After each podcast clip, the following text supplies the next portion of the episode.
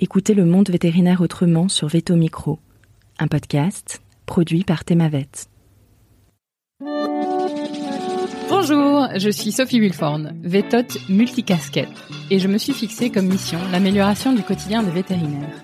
Et moi, je suis Marine Slove, vétérinaire tout, journaliste, consultante et cofondatrice de Veto Job. Bienvenue sur le podcast qui rend la parole aux vétérinaires. Grâce à ce média, nous pouvons enfin livrer notre regard sur la profession. Un regard qui nous est propre, même s'il diffère parfois de la version idéalisée bien ancrée dans l'imaginaire collectif. Vous entendrez ici des consoeurs et confrères, praticiens ou non, se confier sur une tranche de leur existence et interroger leur quotidien de vétérinaire. Nous avons voulu ici nous raconter tels que nous sommes, parler de notre rapport au métier bien sûr, mais aussi et avant tout de notre rapport à la vie. Ici, pas de tabou, pas de langue de bois et surtout pas de culpabilité. Vous êtes ici chez nous, mais surtout, vous êtes ici chez vous. Belle, écoute. Alors, bonjour à tous et bonjour à toutes. Euh, Aujourd'hui, sur Veto Micro, j'accueille Hélène Létard. Bienvenue Hélène. Même bonjour. bonjour. Je commence par bafouiller. Bonjour. Bonjour. Alors Hélène, tu es vétérinaire. Tu es sortie de Nantes, donc aujourd'hui Oniris, c'est à l'époque l'école vétérinaire de Nantes, en 1987. Tu as débuté ta carrière en faisant un an et demi d'assistanat en parasitologie, toujours à la même école.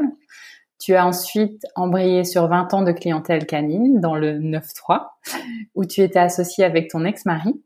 En 2009, tu rencontres le monde des urgences en rentrant chez Veto-Adom, où tu deviens associé en 2012 tu as fait 10 ans de visite à domicile, en plus de ton job d'associée éco-gérante et de régulatrice des urgences.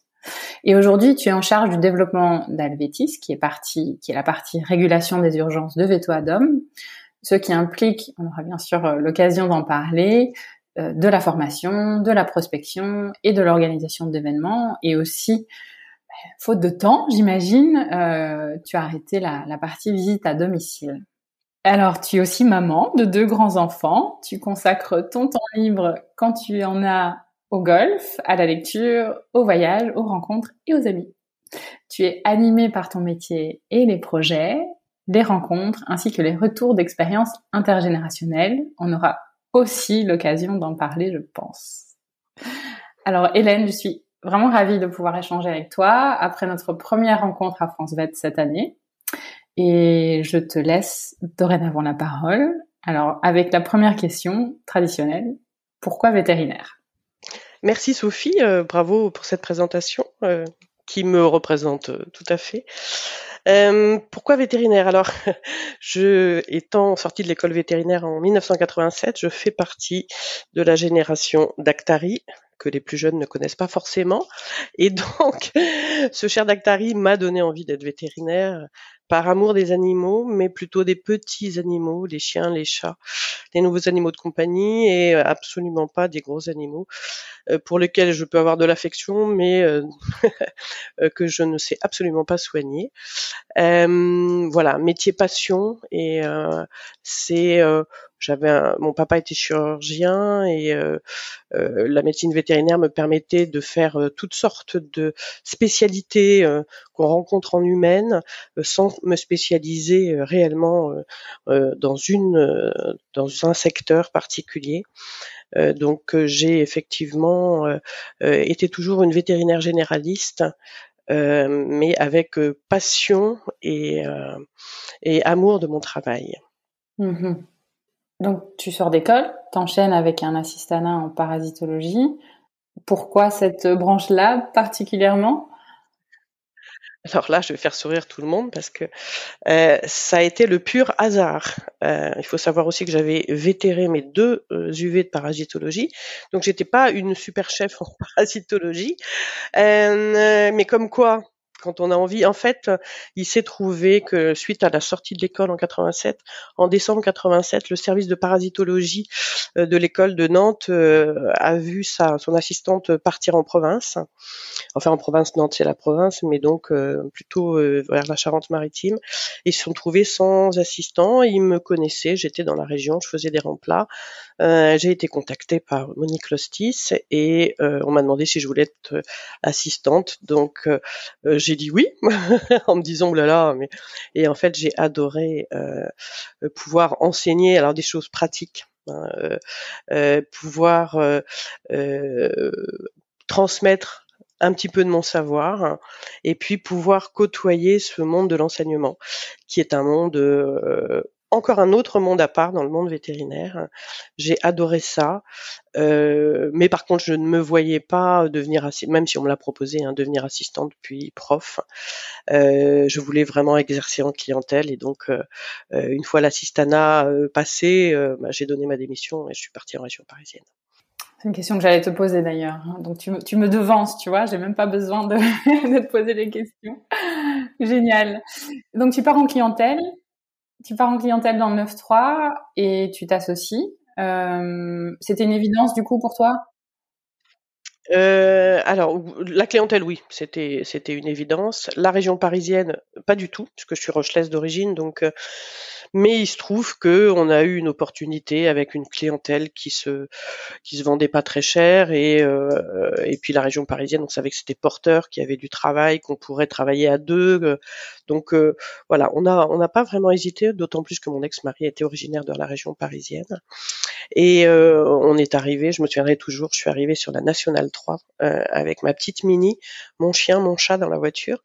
Et là, je me suis dit, oula.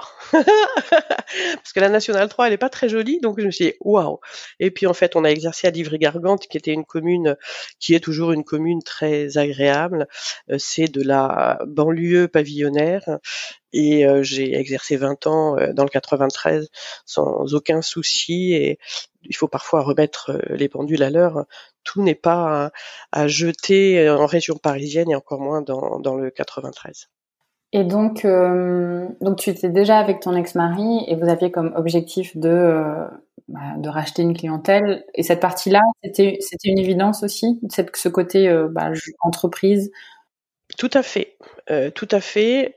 et on s'est jamais posé la question, même si après je pense que c'était pas une bonne chose, hein, je le dis très clairement, mais de s'associer entre mari et femme. Pourquoi c'était pas une bonne chose? Parce que être tout le temps ensemble, euh, au travail, à la maison, enfin, c'est très difficile de, de se retrouver sans parler du travail, d'être au travail sans parler de la vie privée, etc. Donc, le, la, la séparation entre le milieu professionnel et le milieu personnel devient assez obscure et donc ça peut créer des problèmes. Et effectivement, il y en a eu plus tard. Mais oui, l'entreprise euh, et alors là, on découvrait tout parce que franchement, on n'avait rien appris. Quoi. Hein. Comment faire une feuille de paye, je ne savais pas faire. La compta, euh, on ne savait pas trop faire. Euh, les déclarations de TVA, etc. On n'avait rien appris à l'école. Donc il y avait ce, en plus, alors on a racheté une petite clientèle, mais qu'on a développée euh, très rapidement euh, parce qu'il y avait vraiment un gros potentiel. On était en face d'une grosse structure euh, qui générait beaucoup de mécontentement, comme toujours les grosses structures, et donc on s'est développé très vite, très bien, et, franchement, j'ai eu 20 ans très agréables de clientèle canine pure. j'ai aimé ce que je faisais. Et vous avez fait comment alors pour vous former? Parce qu'à l'époque, il n'y avait pas, bah, il y avait pas tous les. il n'y avait aucun outil. Euh, il faut comprendre qu'Internet euh, n'existait quasiment pas, hein, et donc, eh bien, il fallait se déplacer. Et puis alors, il fallait appeler l'URSSAF que tu n'arrivais pas à joindre. Il fallait appeler les impôts. Il fallait et à l'époque, les administrations étaient très fermées, c'était difficile d'avoir des rendez-vous, c'était difficile. Euh, il a fallu, alors il y a eu le syndicat des, vétérinaires qui nous a aidés, hein, parce que franchement, euh, employer quelqu'un, c'était c'était très compliqué, mais on n'avait eu aucune formation à l'école, on savait pas faire, donc euh, pour nous c'était à la fois euh, déjà une progression, parce qu'au départ on a commencé, on était tous les deux, on faisait tout, hein, on faisait le ménage, la chirurgie, enfin tu, tu, tu imagines bien comme n'importe quel vétérinaire qui commence, et à l'époque on était tous pareils, c'est-à-dire que tous les vétos souhaitaient s'installer, souhaitaient être libéraux, souhaitaient voilà mais c'était euh, difficile. Et alors quand tu as ton premier salarié, une ASV, tu te dis waouh, c'est chouette, j'évolue, je... mais il faut savoir la recevoir, euh, la payer, mmh faire ce qu'il faut, être dans les cordes, dans la loi, enfin bon.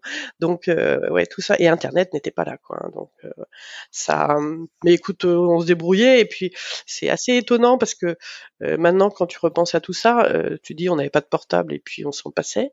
on n'avait pas de alors je dis pas que les évolutions sont négatives, loin de là. Hein. Moi, je suis mon portable, il est tout le temps à côté de moi et, et voilà. Mais euh, mais on y arrivait quoi, on se débrouillait. il y avait des choses qui étaient un peu plus simples en fait, sans doute, un peu moins de stress parce que peut-être qu'on était moins ouvert sur le monde extérieur et on avait notre notre bulle on travaillait dans notre bulle et, euh, et, et c'était bien, quoi.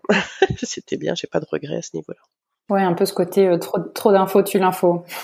Exact, non, mais mais mais c'est sûr et puis, euh, l'influence des réseaux sociaux, enfin, on en parlera, tu tu me l'as dit tout à l'heure, mais mmh. je je je vois quelle influence négative peuvent avoir les réseaux sociaux sur le monde vétérinaire et sur les jeunes, confrères, consoeurs qui, euh, moi je savais pas ce qui se passait, euh, à côté de chez moi. Mmh. Les alors les gens étaient plus sympa, plus respectueux, mais on nous notait pas, on nous voilà, on nous respectait, on avait euh, donc effectivement c'est, je pense que en ce sens-là, c'était beaucoup plus facile, beaucoup plus mmh. facile.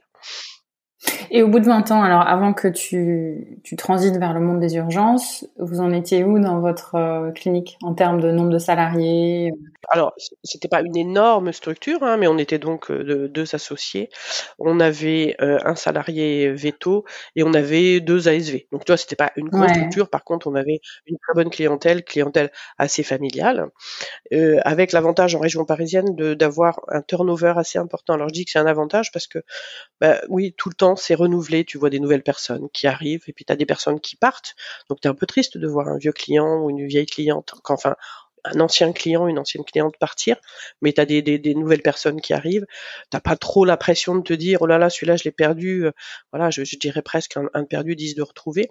Donc euh, on avait bon un, un bon chiffre d'affaires, on avait on, arrivait à prendre des vacances euh, avec donc notre assistant vétérinaire qui nous remplaçait pendant les vacances et, et qui travaillait trois jours par semaine. Autrement dans l'année c'était un, un, schéma assez classique de l'époque. Mmh. Et tout ça a bien changé, hein, mais c'était un schéma assez classique et, euh, et euh, plutôt agréable. Après, la frustration, au bout d'un moment, alors même si j'avais des contacts avec le milieu vétérinaire, même si j'écrivais un peu dans la semaine vétérinaire, j'allais au, au, comité de rédaction, etc. Euh, c'est surtout de ne pas avoir trop de contacts avec les confrères. Euh, quand on est dans des grandes structures, on a quand même contact avec les associés, on peut échanger sur les cas. Et, euh, et moi, je voulais pas échanger sur les cas euh, quand je voyais mes potes veto euh, en dehors du en dehors du boulot, tu vois, parce que je voulais une coupure. et quand tu es avec bah, ton, ton mari, ta femme, bah, tu échanges, oui, tu dis qu'est-ce que t'en penses, tout ça, mais t'arrives quand même pas à avoir. En général, on avait à peu près tous les deux le même avis, donc on n'arrive pas à avoir un avis extérieur. Et là, je trouvais, je commençais à trouver ça un peu frustrant, un peu sclérosant, tu vois, de le, fait, euh, de de pas pouvoir. Alors, on faisait euh, heureusement venir des intervenants extérieurs, des chirurgiens itinérants, euh, une ophtalmo itinérante, un échographiste itinérant, et grâce à eux, on avait quand même possibilité d'aller au fond des choses sur les cas qu'on traitait. voilà, donc ça c'était ça a été une partie qui, qui m'a super intéressée et, que, et qui m'a sauvé de la routine. Voilà, ça c'était vachement important. Hmm. Et alors tu, tu, cites dans ta bio que bon, c'est la, malheureusement la séparation avec ton mari qui te euh, pousse vers un changement. Du coup, c'était le seul levier. Comment ça s'est passé à ce moment-là, si tu veux bien nous expliquer? Bien sûr, je veux bien en parler parce que l'expérience est assez intéressante. En fait, quand tu es euh, libéral, euh, ton propre patron, et que du jour au lendemain, tu dois changer d'activité, tu as plusieurs euh, voies possibles. Alors la voie du salariat, qui est assez compliqué quand tu as été ton propre patron, en disant que ben, un confrère, une consoeur va te dire, te dicter, il faut faire ci, il faut faire ça. J'avais 46 ans, donc reprendre, refaire, repartir à zéro, ça me mm. semblait assez difficile. Et, euh, et j'avais un, pote de l'école, Patrick Labouret, qui était associé chez Veto Adom, et je me suis dit, j'ai tout de suite pensé que je pourrais être autonome dans ce métier-là. Et effectivement, chez Veto Adom, quand tu es dans ta voiture euh, et que tu vas dans une visite, t'es tout seul. T'as personne. Alors, t'as un, un superviseur qui peut t'aider si t'es un peu, si un cas te, te, pose problème, mais, mais t'es tout seul. T'es, comme j'ai été en consultation, tu décides toi-même du traitement que tu vas faire, de la façon dont tu vas aborder les, le, le, le patient, le client également, la façon dont tu vas organiser ton, euh, bah, ton champ d'action, hein, euh, te, te, créer ta petite salle de consultation chez les gens. Et je me suis dit, je vais essayer ça parce que au moins, bah, je pouvais travailler en libéral. Euh, j'avais de, je savais que j'aurais de l'aide auprès des, des, collaborateurs et des associés Veto Adam si je devais discuter de cas. Et par contre, j'étais quand même autonome. Donc, euh, donc je me suis dit c'est bien. Et en fait, j'ai essayé et, j'ai trouvé ça extraordinaire, vraiment extraordinaire. Parce que parce que c'est euh, une petite histoire à chaque consultation, c'est des gens que pour certains, tu n'oublieras jamais. C'est des histoires, euh, on en a tous euh, des tonnes, euh, qui te laissent un souvenir impérissable. des gens qui t'attendent. Alors là, un petit peu comme le, le Messie, un petit peu comme Dactari, tu vois, je retrouvais, mmh je retrouvais ça. Quand tu es dans une clientèle et que tu reçois des clients tous les quarts d'heure, toutes les 20 minutes, euh, les gens ils attendent dans la salle d'attente, mais t'es pas le messie quoi. Quand tu interviens en urgence, les gens ils sont la nuit ou le week-end ils sont en panique ou euh, ils sont inquiets. Et quand tu arrives déjà, tu, tu sens que tu, tu, tu les déstresses, que tu les soulages d'un poids important.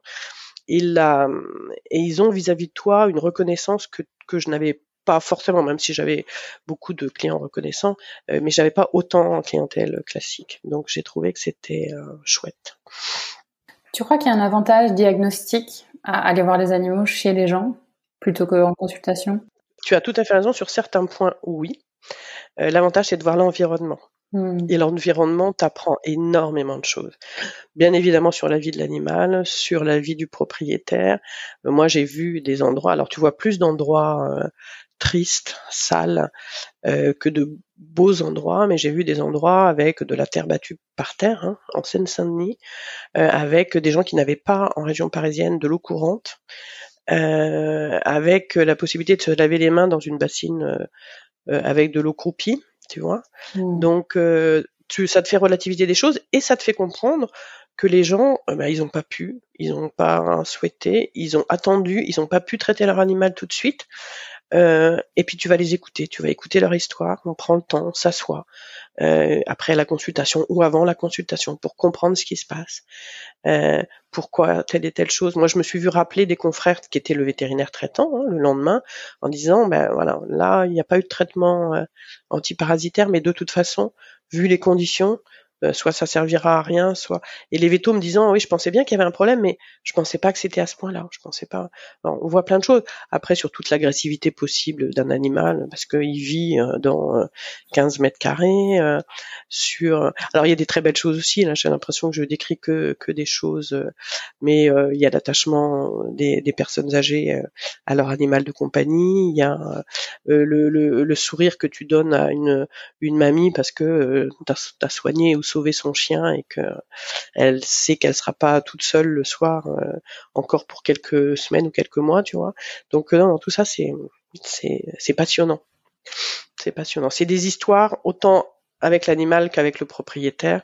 Donc il y a vraiment un côté humain euh, qui est exacerbé parce qu'on prend le temps.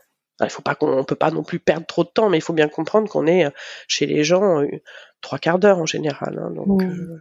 Donc en trois quarts d'heure, tu as le temps de, de créer du lien. Tu t'y attendais à ça, à ce point? Non, non, pas à ce point-là. J'ai, j'ai, alors, c'est pas me lancer des fleurs, mais j'ai toujours eu beaucoup d'empathie pour euh, les gens, euh, pour les clients, pour les propriétaires d'animaux. J'ai toujours été très à l'écoute, mais là, la dimension est, est encore supérieure. Parce que quand tu rentres chez les gens, tu rentres dans leur intimité, tu rentres dans leur vie. Tu vas voir la photo euh, du, grand-père décédé ou de la fille euh, qui est partie, ou et, et les gens vont se confier. Et la nuit, ça change tout.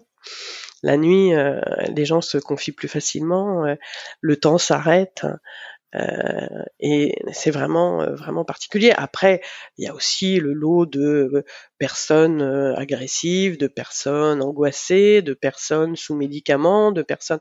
Tout n'est pas idyllique, mais franchement, pour avoir fait les deux, euh, je ne serais pas, quand j'étais en visite à domicile, je ne serais pas revenu en clientèle classique, c'est sûr. Pourquoi tu penses que la nuit, le temps s'arrête? Parce que euh, c'est difficile de, quand tu le vis pas, c'est peut-être difficile vraiment à décrire, mais euh, mais le temps paraît paraît plus long. Il y a beaucoup moins de monde, beaucoup moins de circulation, euh, euh, et puis je te dis, les gens prennent le temps. Les il y a moins, alors il y a à la fois plus de stress avant qu'on arrive. Je te dis parce que bah, la nuit tout tout prend des proportions très importantes, hein, des fois. Et puis une fois que tu réussi à, à, relativiser les choses, à calmer l'angoisse. Là, les gens prennent le temps. Euh, voilà, ils t'offrent un café, ils t'offrent. Et, et, oui, la nuit, je trouve que c'est c'est extrêmement particulier. J'ai vraiment eu beaucoup de plaisir et aussi beaucoup de plaisir à me retrouver seule dans ma voiture entre deux visites, à écouter de la musique, à chanter à tue-tête dans ma voiture. J'ai un collaborateur d'ailleurs qui arrête pas de m'envoyer des vidéos que je partage sur LinkedIn avec un plaisir immense de lui dans sa voiture chez Veto Adam en train de chanter. Je trouve ça génial. Mais, mais ça aussi, tu vois, c'est des pauses. C'est des pauses. C'est comme si tu pouvais euh, méditer entre chaque consultation. T'imagines? C'est, c'est, génial, quoi. Et, ce stress justement dont tu parles des urgences, j'imagine tu l'as vécu euh, au début en clientèle euh, jeune vétode sortante. Est-ce que c'est est-ce que c'est comparable? Enfin, comment ça se passe? Je peux imaginer que les gens qui nous écoutent, qui connaissent pas, peuvent se dire oh, mon Dieu, c'est encore plus l'inconnu euh, d'aller chez quelqu'un. En plus, la notion d'urgence. Comment tu comment tu vois ça? Alors, il faut déjà relativiser je dis toujours à mes collaborateurs, l'urgence, c'est pas la précipitation, d'accord? Et les situations d'urgence vraies, elles sont très peu euh, importantes par rapport aux situations euh, d'urgence liées au stress du propriétaire. Donc, en fait, euh, on se rend compte en, en urgence vétérinaire qu'on va revoir à peu près toujours les mêmes pathologies la thrombose aortique, euh, le l'œdème aigu du poumon, euh, le chat parachutiste. Voilà, on va on va retrouver ça. Euh, qui finalement les intoxications bien sûr, mais que tu retrouves moins en clientèle. En tout cas, moi j'ai vu une différence, c'est-à-dire que c'était pas tout à fait les mêmes, enfin les mêmes consultations, d'accord, mais que tu retrouvais quasiment tout le temps la même chose. Donc si tu es bien formé, si tu as derrière toi toute une équipe pour t'aider, te dire bah écoute là ça il est fort possible que ce soit ça, ça, ça, parce que c'est le rôle du superviseur chez Veto Adam, c'est d'aiguiller les jeunes qui commencent, déjà de les former bien évidemment, mais de les aiguiller quand ils vont sur leurs premières euh, urgences, ils nous appellent et on discute quand ils sont dans la voiture, euh, euh, ben voilà, ça, ça, peut être ça, ça, ça, ben tu vas regarder, tu regardes ça, tu regardes ci, tu voilà. Et donc là, notre expérience les aide mais je pense que les vétérinaires euh, qui, qui font euh, la journée et les vétérinaires qui font la nuit sont pas tout à fait les mêmes. C'est deux populations euh, un peu différentes qui recherchent pas la même chose. Et à mon sens, tu peux pas faire bien la nuit et le jour. Enfin, j'en suis sûre, quoi.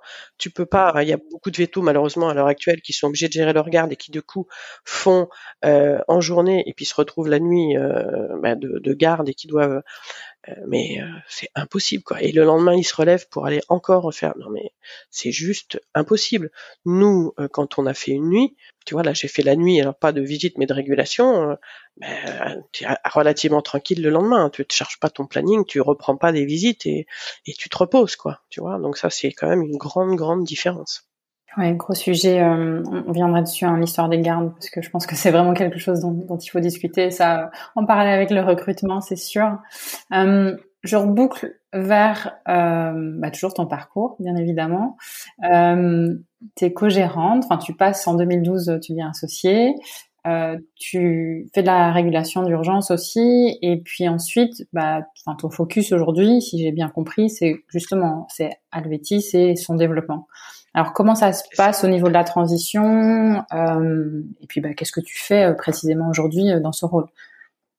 Bien sûr. Alors la transition, elle est assez simple parce que j'avais été préparée. Je, je, je, demandais à être euh, à être euh, associé et c'était pour moi un privilège euh, et une grande fierté parce que franchement, mes associés, notamment les associés historiques, hein, Jean-Louis Patin, Alain Tibi, Patrick Labouré, c'est des gens que, que, j'aime beaucoup, que j'admire et que qui ont un parcours étonnant et un parcours d'entrepreneur. Donc, si tu veux, ce côté-là, je, savais que j'avais une fibre d'entrepreneur, mais que je pouvais pas trop développer dans, comme je te l'ai expliqué, hein, dans une clinique euh, avec ton mari ou euh, voilà, où les, euh, j'avais pas pu trop développer ça. Et, et, quand je suis arrivée en 2012, euh, effectivement, Alvetis, alors à l'époque ça s'appelait euh, Vetapel, commençait tout juste et j'avais trouvé ça euh, génial qu'on puisse aider parce qu'en fait on a commencé euh, par le Nord et des vétos du Nord qui nous ont demandé de faire la régulation des urgences, qu'ils en pouvaient plus de faire leur garde, quoi. Hein. C'était déjà, tu vois, et c'était 2011 ça, donc ça commençait déjà, euh, ça fait plus plus de dix ans où les vétos commençaient à être fatigués euh, là de leur travail et de d'être de, travailler 24 heures sur 24. Hein. J'ai une amie en Dordogne, sa vie ça a été d'être avec son portable tous les jours, quoi tous les jours, sauf quand elle était en vacances. Mais euh, euh, quand elle allait la voir, euh, tu prenais l'apéro et si elle était dérangée, elle allait, voilà, parce que parce que il n'y avait pas de structure 24 heures sur 24. Donc c'était c'était compliqué. Le fait de pouvoir apporter une réponse et de, diminuer les, contraintes liées aux gardes, c'est vrai que c'était un challenge super intéressant. Et puis le développement aussi de des structures veto ad homme euh, en province, puisque Veto Adom existait à Paris.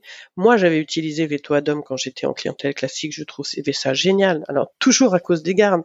Euh, avec mon, mari, on avait fait deux ans ou trois ans de garde. Enfin, c'était surtout lui qui se déplaçait la nuit. Euh, mais on n'aurait pas fait ça toute notre vie. La possibilité d'avoir une structure qui prend en charge tes urgences, on trouvait ça absolument génial. Donc on a voulu développer ça après chez Vétoadom en province. Donc euh, il y a eu Bordeaux, il y a eu Nantes, euh, il y a eu Lille, et tout ça c'était à chaque fois des challenges importants, des rencontres. Et, et là tu te développes. Enfin moi ça m'a passionné quoi. C'est la vie de l'entreprise. Donc il arrive un moment aussi où tu peux pas tout faire. C'est-à-dire que euh, je pouvais plus faire de la régulation, euh, m'impliquer dans les projets, euh, faire des visites à domicile.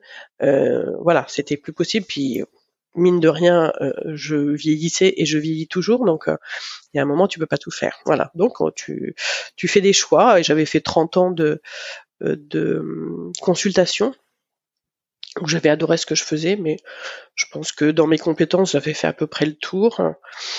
Et on me demande souvent est-ce que ça te manque? Finalement, pas tant que ça, parce que j'ai d'autres projets bien plus, euh, euh bien plus intellectuellement euh, riches. Donc non, non, ça ne me manque pas tant que ça. Comment ça se passe d'ailleurs le développement en province? C'est vous qui alliez chercher des vétérinaires intéressés par ce genre de système c'est ça. On a, on a un modèle. Alors c'est pas facile hein, parce qu'on est, on est que des vétos, hein, donc euh, euh, des vétos qui ont l'âme d'entrepreneur mais qui connaissent pas forcément euh, les clés de la l'entreprise et de la grosse entreprise. Donc effectivement, on a essayé de contacter soit des collaborateurs qui étaient sur Paris mais qui souhaitaient aller en province et qui souhaitaient continuer à travailler avec nous. Donc voilà, c'est ce qui s'est passé à Bordeaux. Euh, soit on rencontrait des à Nantes, euh, c'était des, euh, j'ai rencontré à la VAC des potes de l'école Veto et qui voulaient changer de de vie, échanger donc voilà. À, à Lille, on voulait s'impliquer un peu plus, alors toujours avec cette connaissance de euh, de Lille, de ces vétos, qui nous avaient déjà demandé donc de faire de la régulation. Et on, s'est dit, ben, euh, voilà, à un moment ils en avaient vraiment marre, ils voulaient tout arrêter. Donc euh, on s'est dit, ben là il faut qu'on, il faut qu'on se lance, il faut qu'on développe. la Suisse, ben, c'est une de nos associées qui, une jeune associée qui, dont le compagnon partait en Suisse et donc elle, a dit je m'en vais mais est-ce que ça serait bien qu'on fasse Véto d'homme Genève? Et au départ on l'a regardé mais t'es sûre Mais t'es folle? Et puis bah, elle a et, puis voilà. Et maintenant euh, ça marche très bien et on vient d'ouvrir Lausanne et voilà donc euh, c'est à chaque fois des rencontres, des projets qu'on a dans la tête, que certains ont dans la tête et puis euh, on essaye. Alors après, on a certains échecs. Hein, on a essayé de le faire au Luxembourg, ça n'a pas fonctionné. Voilà. Donc, mais mais les, les, échecs font toujours progresser. Donc, ouais, on est et on a encore plein de projets. On a encore plein de projets. Pourquoi ça n'a pas fonctionné, tu penses, au Luxembourg? Euh, Au Luxembourg, c'est une question de personnes qui ont pensé qu'on euh, leur servait à rien. Tu vois, on leur a montré mmh. notre modèle et elles ont très vite euh, dit bah non, vous, ne servez à rien, on va le faire tout seul. Voilà, en gros, c'est ça. Après, tu sais, les, les personnes, c'est toujours euh, compliqué. Je ne rentrerai pas dans c'est elles qui avaient raison, nous qui avions raison, voilà. voilà, nous on je trouve que dans cette boîte, on a de la bienveillance et euh, qu'on essaye toujours de travailler euh, euh, main dans la main avec les autres. Après, voilà, comme toute grosse structure qui se développe, peut-être qu'on crée des jalousies, que de temps en temps, il y a des gens qui qui, qui, veulent voler de leurs propres ailes, mais globalement, tu vois, on est 15 associés quand même. Hein. 15 associés, c'est quand même beaucoup. et, et on s'entend bien et on s'entend bien. Donc, euh, je trouve que c'est un signe quand même. Oui, oui, oui. Et puis, bah, j'ai vu, euh, ça fait depuis 1980 que ça existe, donc vous avez un petit peu d'expérience en la matière. C'est ça. En fait, euh, c'était l'idée de génie de, de Jean-Louis Patin, à mon sens, c'était de créer un service euh, alors, il voulait faire ce que les autres vétos ne voulaient pas faire. Donc, il voulait pas faire du domicile avec euh, vente de croquettes, vente de vente d'aliments, vente, enfin, tu vois, la bobologie. Il voulait faire de l'urgence à domicile et il voulait le faire en référé, c'est-à-dire toujours avec l'accord des vétérinaires qui nous font confiance et toujours en respectant leurs consignes au maximum, euh, voilà. Et, et ça, c'est une idée de génie parce qu'en mmh. fait, personne ne le faisait. Donc, euh, donc euh, voilà, il était visionnaire et, euh, et nous, on, on, eh ben, on, vit grâce à ce, à ce projet énorme et, et, qui était vraiment bien. Parce que moi, tu vois, quand j'utilisais Veto j'étais tranquille. Je savais que Veto ne ferait que ce ce qui concernait la nuit, le week-end, qu'ils essaieraient pas de me prendre des clients pour telle ou telle raison, ou qu'ils essaieraient pas de vendre euh, de la nourriture, des comprimés à qui, qui en veut, des antiparasitaires, ou, de faire euh, des vaccinations, par exemple, tu vois. Donc, euh, donc les vétos ont toujours, on a été toujours très transparent euh, par rapport à ça. Hmm. Un, vrai service en fait, hein, d'accompagnement. Ouais, ouais, ouais, c'est un vrai service pour les, les vétos, je pense. J'en suis convaincue. Alors tu parles de, de fibre entrepreneuse, euh, d'âme entrepreneur. Comment tu définirais ça? C'est quoi? Ça évoque quoi pour toi?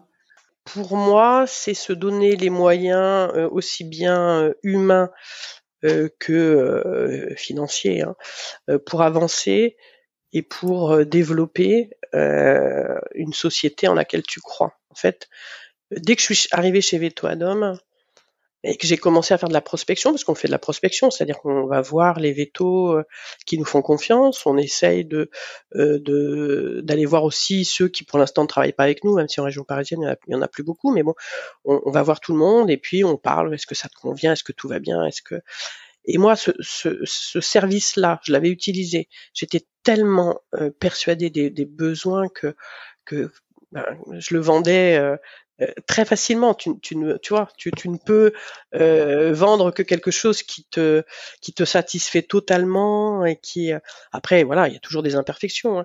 Donc en fait, c'est voilà, il faut bien s'entourer, il faut euh, avoir les budgets nécessaires, ne pas hésiter, tu vois.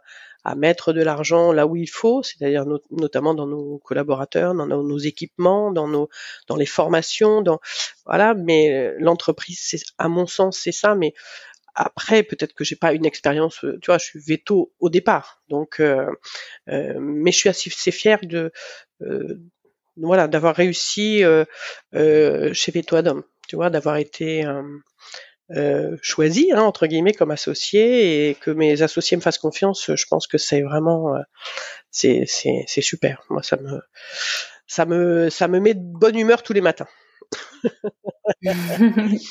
Bravo en tout cas. Et hum, Mais tu t'occupes de, du coup, de formation, de prospection, et puis tu fais de l'organisation d'événements aussi, c'est ça? Alors moi, la formation, j'adore. Euh, euh, tu vois, ça a commencé à l'école Veto, quoi, hein, quand j'étais assistante et que et que je formais. Alors, en fait, comme la, les en parasito, tu faisais aussi la dermato, on faisait euh, des tests euh, de, de, stimulation cortico-surrénale, etc. Il fallait faire des prises de sang. Donc, j'adorais apprendre aux jeunes étudiants à faire des prises de sang, à faire des actes techniques, tu vois, à tenir un animal, à voilà, la contention, etc. J'adorais ça et transmettre ce que je sais et je leur dis toujours, moi j'attends aussi qu'une chose, c'est que vous me transmettiez ce que vous savez, parce que c'est forcément des échanges. Mais, transmettre ce que je sais, c'est quelque chose qui, que je trouve génial. Donc, euh, dans les, j'ai été une des plus investies au départ euh, sur Alvetis, ce qui fait que je, je connais bien la régulation, je sais ce que c'est, je sais ce qu'il faut faire, ce qu'il faut pas faire, et donc j'aime beaucoup euh, essayer de transmettre ça. Donc euh, la seule chose qui peut manquer parfois c'est le temps, euh, parce que nos régulateurs euh, Alvetis ils sont déjà sur l'ensemble de la de la France. Donc pour les réunir c'est de la visio uniquement et et ou alors des échanges par mail ou des échanges par WhatsApp. Et pour arriver à réunir tout le monde, puisque maintenant ils doivent être une trentaine, euh, c'est toujours un peu compliqué, donc il faut faire plusieurs sessions. Euh, ça, c'est pour le, la formation euh, en continu. Et puis autrement, les formations initiales, ben là, c'est entre une, une personne et une personne. Donc là, c'est plus facile, on prend du temps. voilà, on fait des enregistrements, on écoute les enregistrements. Voilà, c'est plein de techniques qui peuvent qui peuvent les aider, mmh. mais j'ai souvent l'impression de ne pas en faire assez parce que parce que voilà, je, c'est le, temps me manque parfois cruellement. On m'avait prévenu qu'en vieillissant, c'était compliqué, mais je, le confirme. Le, ouais, le, temps, le temps se raccourcit. On ne sait pas trop ce qui se passe, mais ouais, un phénomène. C'est incroyable, mais extrêmement étrange. Ah oui, oui, ça, ça devient juste incroyable, quoi. Mais, euh, mais bon, voilà, il vaut mieux être occupé que s'ennuyer. Hein. Tout à fait. Combien, combien de temps pour, euh, pour former un nouveau ou une nouvelle régulateur, Trice C'est pas beaucoup, hein. C'est-à-dire que, alors, attention, il y a, plusieurs phases. Hein. Il y a des phases, de, bien évidemment, de recrutement, euh, d'entretien avec eux. Ça, c'est pas moi, c'est pas, mon domaine. Ensuite, il y a les phases de, d'explication de ce que c'est, des contrats, euh, de la rémunération. Donc, c'est encore une autre personne. Et le, côté formation, c'est euh, deux heures et demie, trois heures.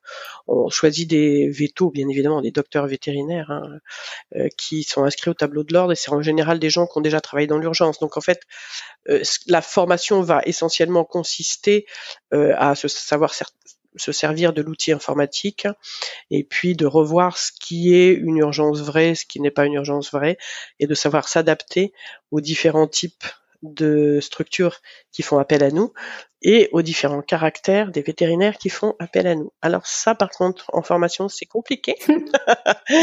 là, après, c'est du terrain. Donc, il faut être là quand même pour soutenir les équipes parce que ça, c'est quelque chose qui est extrêmement difficile. Il faut bien comprendre qu'un régulateur, il est euh, entre un propriétaire qui en général est en panique, qui veut impérativement consulter même si c'est pas grave, il y a un vétérinaire qui est euh, fatigué, euh, parfois au bord du, du burn-out et qui veut surtout pas euh, aller travailler. Ce, que, ce, qui est normal.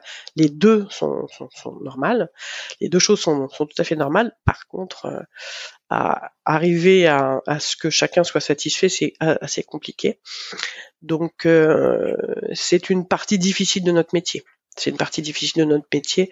Euh, la pression, la tension, les euh, euh, les vétos qui sont parfois désagréables, les gens qui sont parfois insultants. Enfin voilà, c'est ça c'est compliqué.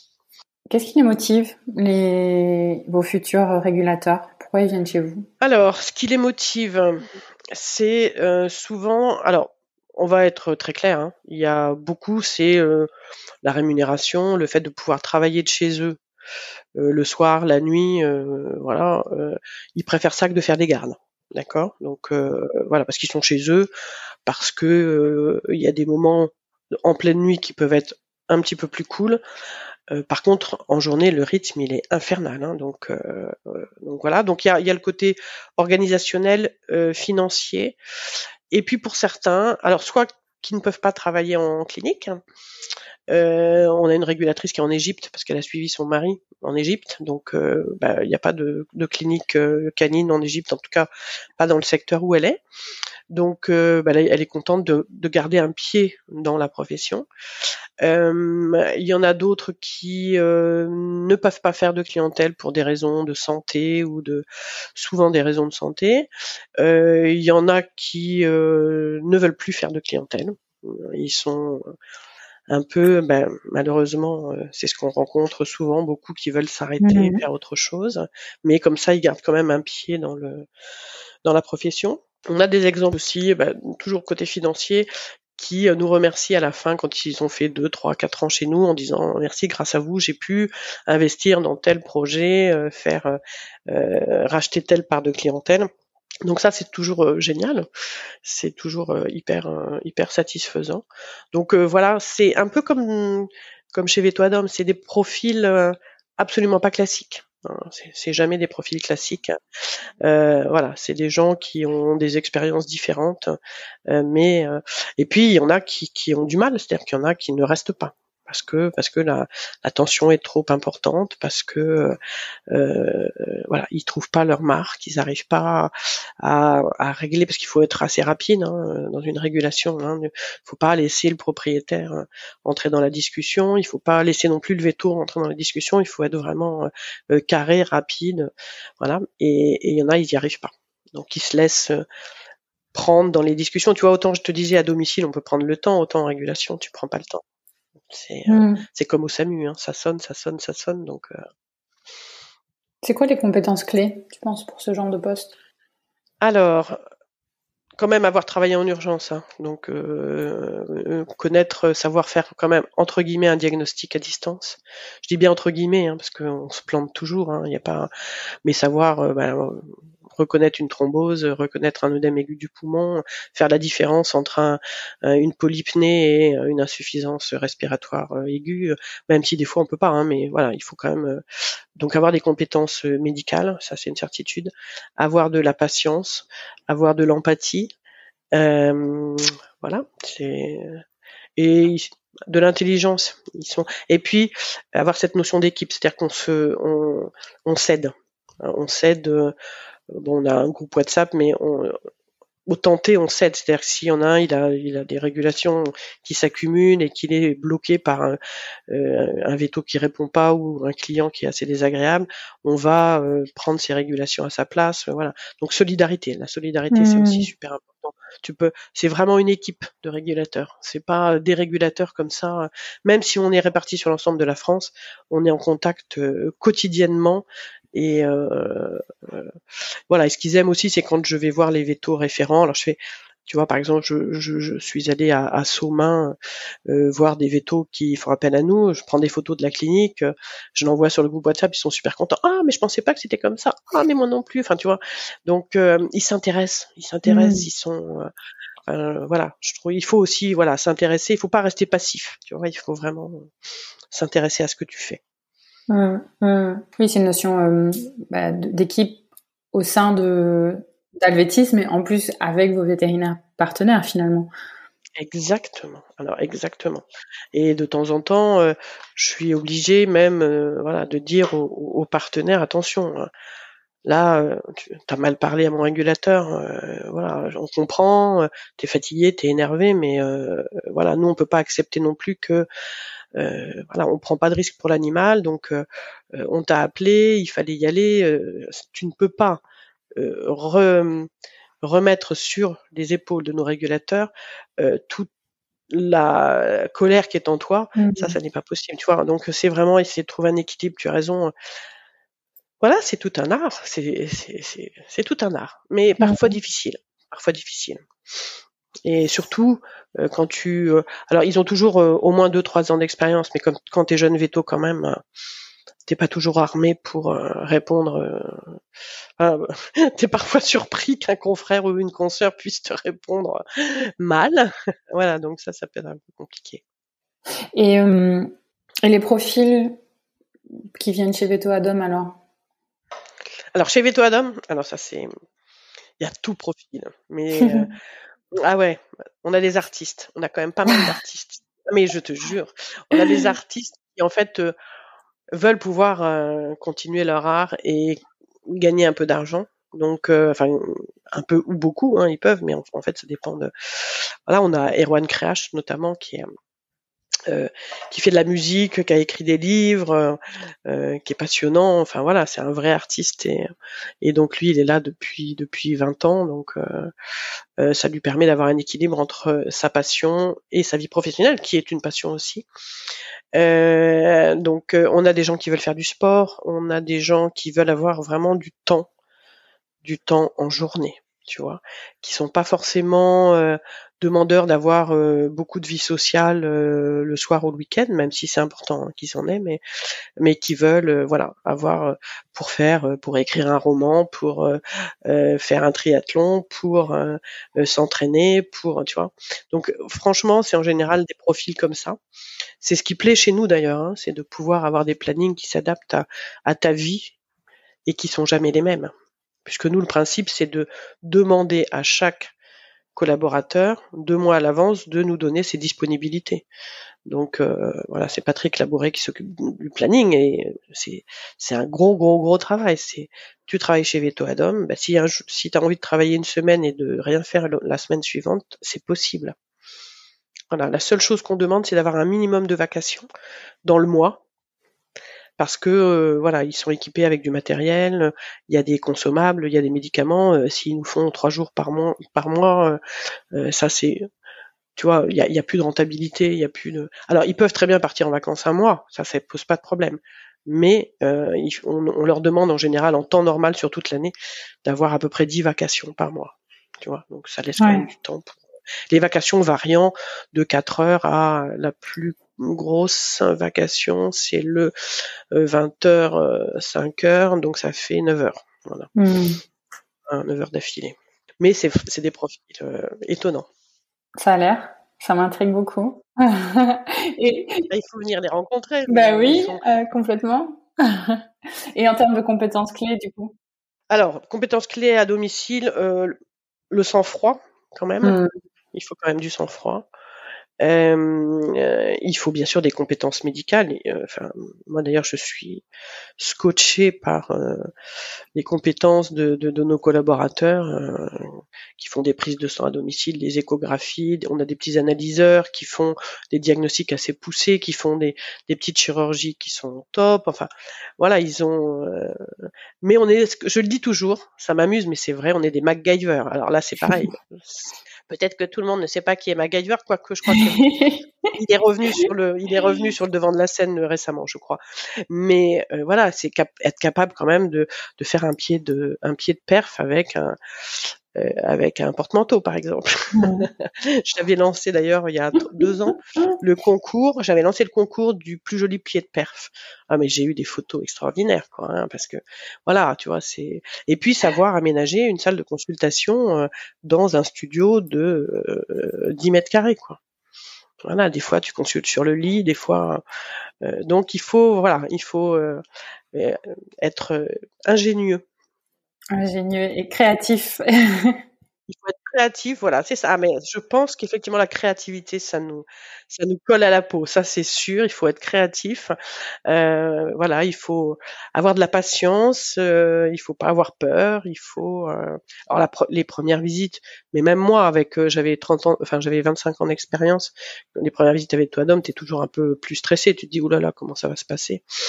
Et en fait, euh, non, ça se passe, ça se passe bien ça se passe bien, puis les gens t'aident, les gens font ce qu'ils peuvent pour t'aider, tu vois. C'est euh, ouais, c'est c'est entre euh, MacGyver et urgence. Donc euh, voilà, c'est c'est ça notre notre métier. C'est notre métier. Qui, qui, qui, illustre bien nos générations d'ailleurs. urgence et MacGyver, moi je m'en rappelle des deux, donc c'est génial. Pour les nouvelles générations, je ne je n'ai pas de comparaison, mais euh, ça viendra. Je demanderai à mes collaborateurs et je pourrais, je pourrais trouver. Du coup, je pense que c'est le bon moment pour faire la transition vers euh, justement ce côté euh, recrutement et garde, toi qui t'intéresses particulièrement à, cet aspect intergénérationnel. Alors, on a l'impression aujourd'hui que les gardes, c'est quelque chose qui est plutôt délaissé hein, par les nouvelles générations déjà, est-ce que c'est une hypothèse que tu valides? Et puis, bah, comment est-ce que toi, tu l'expliques? Alors, je, l'explique comme je te l'ai dit tout à l'heure.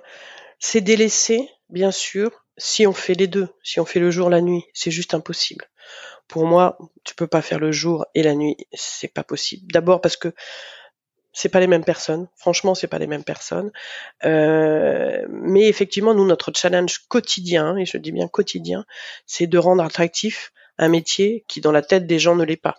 Euh, franchement, euh, c'est deux métiers différents. C'est-à-dire que euh, nous, on va aller chercher des, des, gens qui en ont un petit peu assez de la clientèle classique. On va chercher des gens qui ont des projets de vie autres, qui veulent faire autre chose que euh, être vétérinaire. Et euh, là encore, comme je te le disais, les plannings le permettent. Ils peuvent avoir une autre activité que l'activité vétérinaire. Euh, moi, j'ai des associés qui font de la musique, qui font. moi, je, je, joue au golf dès que je le peux. je, tu vois, donc mmh. on, est conscient que la vie personnelle c'est super important pour un équilibre et que en clinique, ben, les les, les horaires euh, les, ne, ne, permettent pas toujours ça. Tu vois, ça permet pas toujours parce que le planning il est, il est fixe.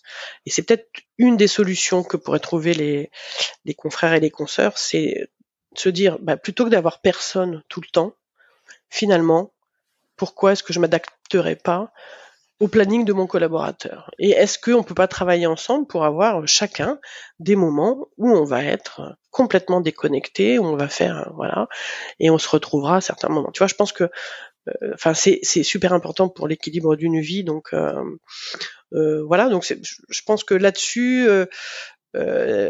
pour nous, c'est une chose importante d'arriver à, à recruter euh, en écoutant euh, ce que nous disent les collaborateurs et en leur demandant ce qu'ils souhaitent.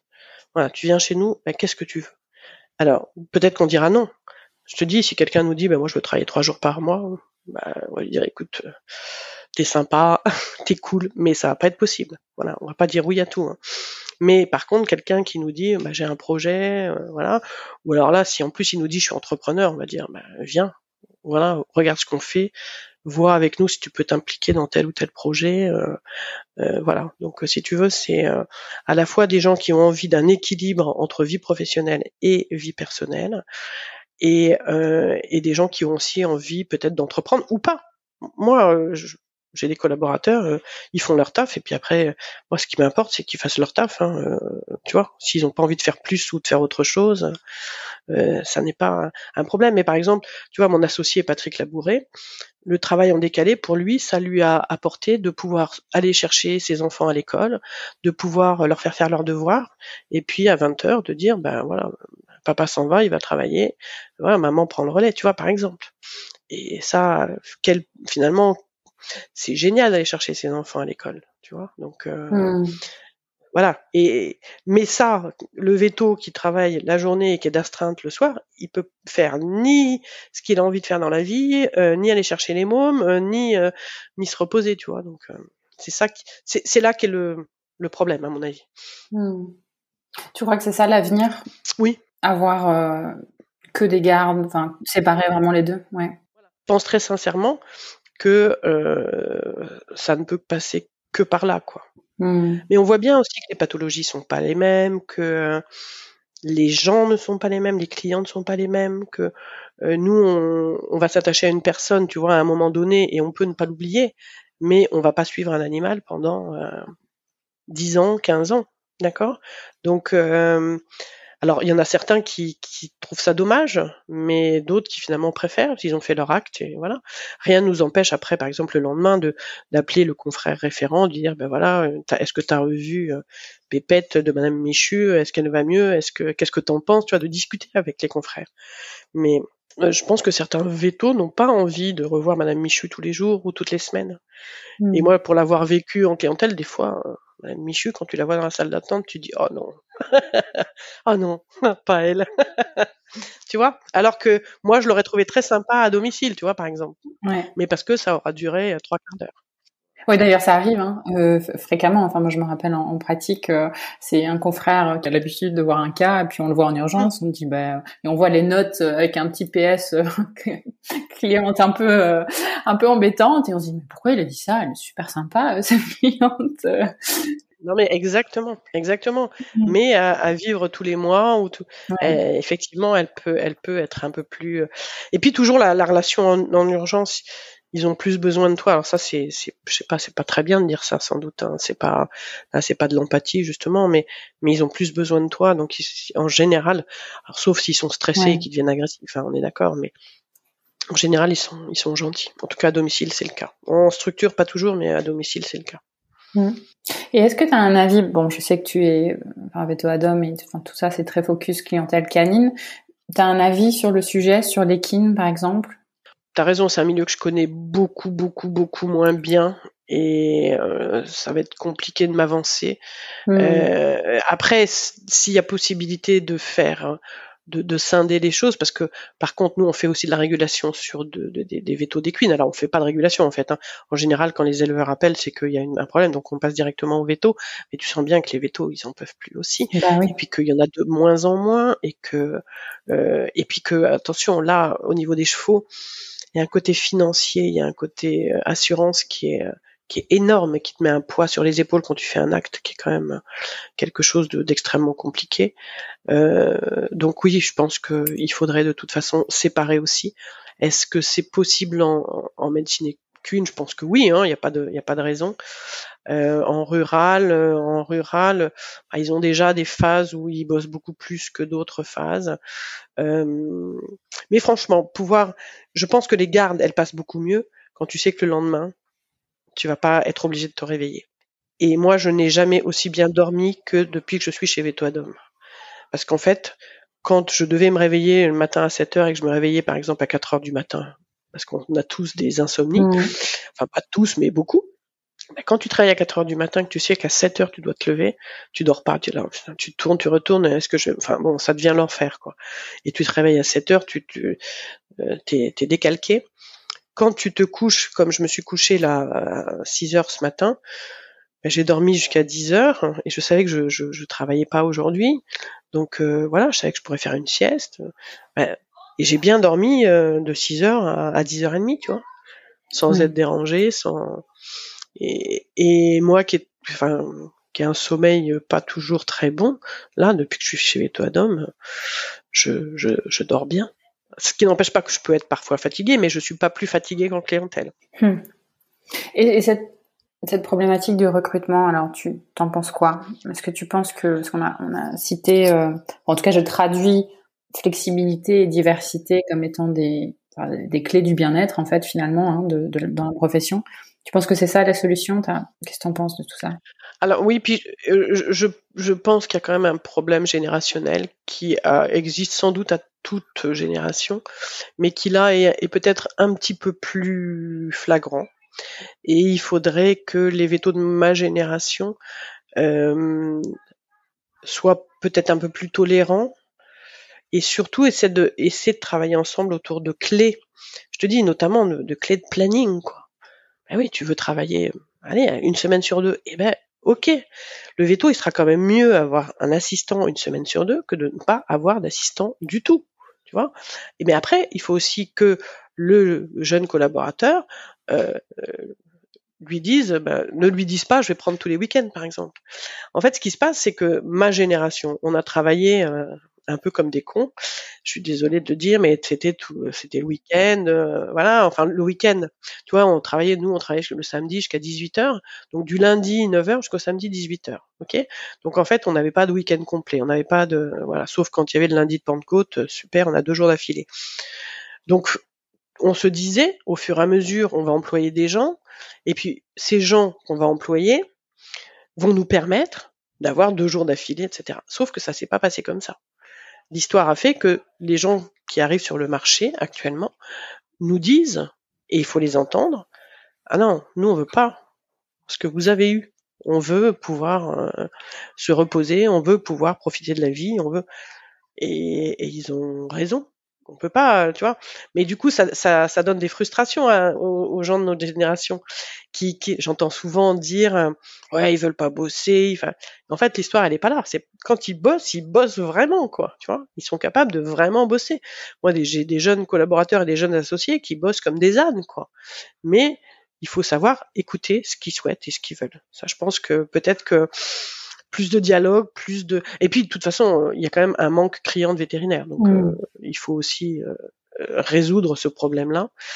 J'espère que l'arrivée de, de, des vétos français qui ont fait leurs études à l'étranger euh, pourra pallier le, le déficit. Je ne sais pas si ça sera suffisant, mais mais oui, je pense qu'il faut il faut s'écouter, il faut euh, voilà, moi j'ai des enfants de 30 et 32 ans, euh, j'écoute, pour moi c'est des adultes, ils ont leur euh, leur avis et je vais pas leur dire bah non t'es jeune tu connais rien à la vie enfin tu vois. Donc au contraire ils peuvent nous apporter plein de choses cette ces, ces, nouvelles générations. Et mais nous on peut leur apporter plein de choses. Donc il faut vraiment que ce soit un échange. Moi dans toutes les cliniques où j'ai travaillé depuis, euh, j'ai travaillé, j'étais en troisième année, on faisait déjà des ronds plats. Donc depuis 1985, j'ai toujours appris quelque chose. Même si le veto, il n'avait pas de matériel, il me montrait une façon de, de tenir un animal, il me montrait euh, une façon de euh, d'être avec les propriétaires. tu vois, j'ai toujours toujours appris. Donc en fait, c'est c'est ça aussi, c'est s'écouter et, et apprendre de l'autre. Voilà. Après, attends, peut-être que des collaborateurs qui vont m'entendre, ils vont dire, dis donc, Hélène, eh, t'es pas toujours euh, super souriante. globalement, je, il m'appelle euh, Tata Hélène, donc euh, en général, il m'aime bien, il trouve que je suis gentille. Mais, mais par contre, quand il y a, tu vois, un coup de bourre, ben moi, je suis comme tout le monde. Hein. Je dis, oh là, il faut faire là, il faut faire ci. Voilà, c'est aussi, tu peux pas être non plus toujours dans le, je t'écoute, tu m'écoutes. Voilà, il y a un moment, il faut, il faut y aller, quoi. Mais voilà, j'ai quand même l'impression que on peut s'entendre et qu'on peut euh, avoir des solutions. Voilà, je pense qu'on peut avoir des solutions. C'est intéressant ce que tu dis là parce que je, une chose qui me vient, c'est euh, une chose d'ailleurs dont les vétérinaires de génération se plaignent également, c'est que les jeunes sont toujours veulent toujours se former plus, euh, veulent se spécialiser, etc. Et à t'entendre, je me pose la question, je me dis parce que tu parles d'apprentissage et de communication, euh, est-ce que ça vient de là aussi? Alors en fait, en, fait, euh, la formation, pour moi, c'est c'est illusoire. Tu sais pourquoi ils veulent se former? C'est parce qu'ils ont la trouille. Ils ont la trouille parce qu'en France, on est capable de dire qu'une chose, c'est tu ne seras pas capable. Tu ne pourras pas faire. Et ça, c'est terrible. Donc nous, on les rencontre beaucoup, les étudiants véto. Hein. Et alors, ça m'a fait rire parce que euh, la dernière fois qu'on les a rencontrés, euh, enfin au dernier, euh, la dernière rentrée scolaire, hein, là on va les rencontrer en septembre, mais la dernière fois en septembre dernier, donc on discute, on leur donne nos recueils de protocoles, on, enfin voilà, et c'était des A5, hein, ceux qui, qui vont voler de leurs propres ailes, et je leur ai dit, vous ne le savez pas, mais nous, on sait que vous allez y arriver et que vous êtes capable d'être veto. Et ils m'ont regardé comme si j'avais dit un truc, euh, mais mmh. c'est une phrase simple. Hein. Ils m'ont regardé, ils m'ont dit mais disons, ça fait du bien d'entendre ça. Donc ce qui veut dire que ce qu'ils entendent quotidiennement, c'est si t'as pas fait euh, tel master, tel truc, tel machin, tu seras pas veto quoi. Et ben moi je suis pas d'accord. Et j'en reviens à Dactari MacGyver. moi je trouve que t'as un animal, t'as tes yeux, tes mains, euh, ton nez, ton intelligence et tu vas pouvoir faire un diagnostic. Bah, c'est juste extraordinaire. Et je pense qu'il faut faire le diagnostic avant de se ruer sur les, examens. Enfin, faire un, tu vois, un pré-diagnostic avant de se ruer sur les examens complémentaires. Donc euh, voilà, c'est ça la médecine. C'est ça. enfin, pour moi, c'est ça la médecine. Donc, euh, et, et tu dois pas avoir peur, quoi. C'est une petite enquête que tu vas mener avec les éléments. Donc, c'est aussi pour ça qu'à domicile, comme on le disait tout à l'heure, c'est super intéressant parce que tu as plein d'indices supplémentaires que le veto il verra jamais d'accord? Euh, La tablette de chocolat qui traîne, enfin tu vois des trucs euh, tout bêtes, ou le ou le brin de muguet qui est dans le qui est dans le euh, dans le vase. T'as plein de choses qui sont et après tu dois te faire ton idée quoi. Palpation, voilà. Enfin je veux dire c'est auscultation, c'est un métier. Enfin pour moi je trouve c'est des petites enquêtes à chaque fois et c'est génial. C'est c'est un escape game le truc, tu vois faut t'en sortir avec les moyens du bord et en réfléchissant. Alors que maintenant on leur dit et on leur dit mais non non il faut que tu plein plein plein plein plein de euh, de d'examens, de diplômes, de trucs, de machins. Et alors, donc ils arrivent à un niveau très important. Ils sont nombreux à arriver à un niveau très important. Et là, on leur dit ah bah oui mais vous êtes nombreux. Non là moi je ne veux pas avoir besoin de vous. Et là, ils sont obligés de refaire des gardes, des trucs. Enfin, moi, j'ai vu plusieurs situations comme ça où des jeunes qui étaient hyper diplômés se retrouvaient à faire des gardes de nuit, euh, un peu tu vois, un peu tout seul avec leur hyper compétences, mais euh, mais finalement, euh, voilà, traiter une diarrhée, ça, ça, prenait des, ça, les angoissait à mort. Et du coup, bah, ils vivent mal et ils s'arrêtent. Moi, je l'analyse un peu comme ça. Alors après, je sais pas si mon analyse est, est, est, proche de la réalité, mais j'ai quand même l'impression, enfin, mais venez travailler. Alors moi, ce qui me plaît, si tu veux, chez nous, c'est que nos, nos ASV, nos assistants de régulation vétérinaire, c'est des la moitié c'est des ASV et l'autre moitié c'est des étudiants vétérinaires. Et quand ils répondent au téléphone, tu vois, ils se prennent au jeu très souvent. Euh, donc ils ont les comémos, hein, ils ont l'anamnèse, donc ils vont donner au, veto qui va faire, qui va partir faire sa visite. Et quand le veto ressort de la visite, souvent tu en as un ou deux qui s'intéressent et ils disent alors c'était bien une thrombose, alors c'était bien un œdème aigu du poumon, alors c'est génial ça te rends compte comme formation, comme euh, voilà. Donc euh, et c'est vrai que quand ils sortent de chez nous, ils nous remercient, ils nous disent on a appris.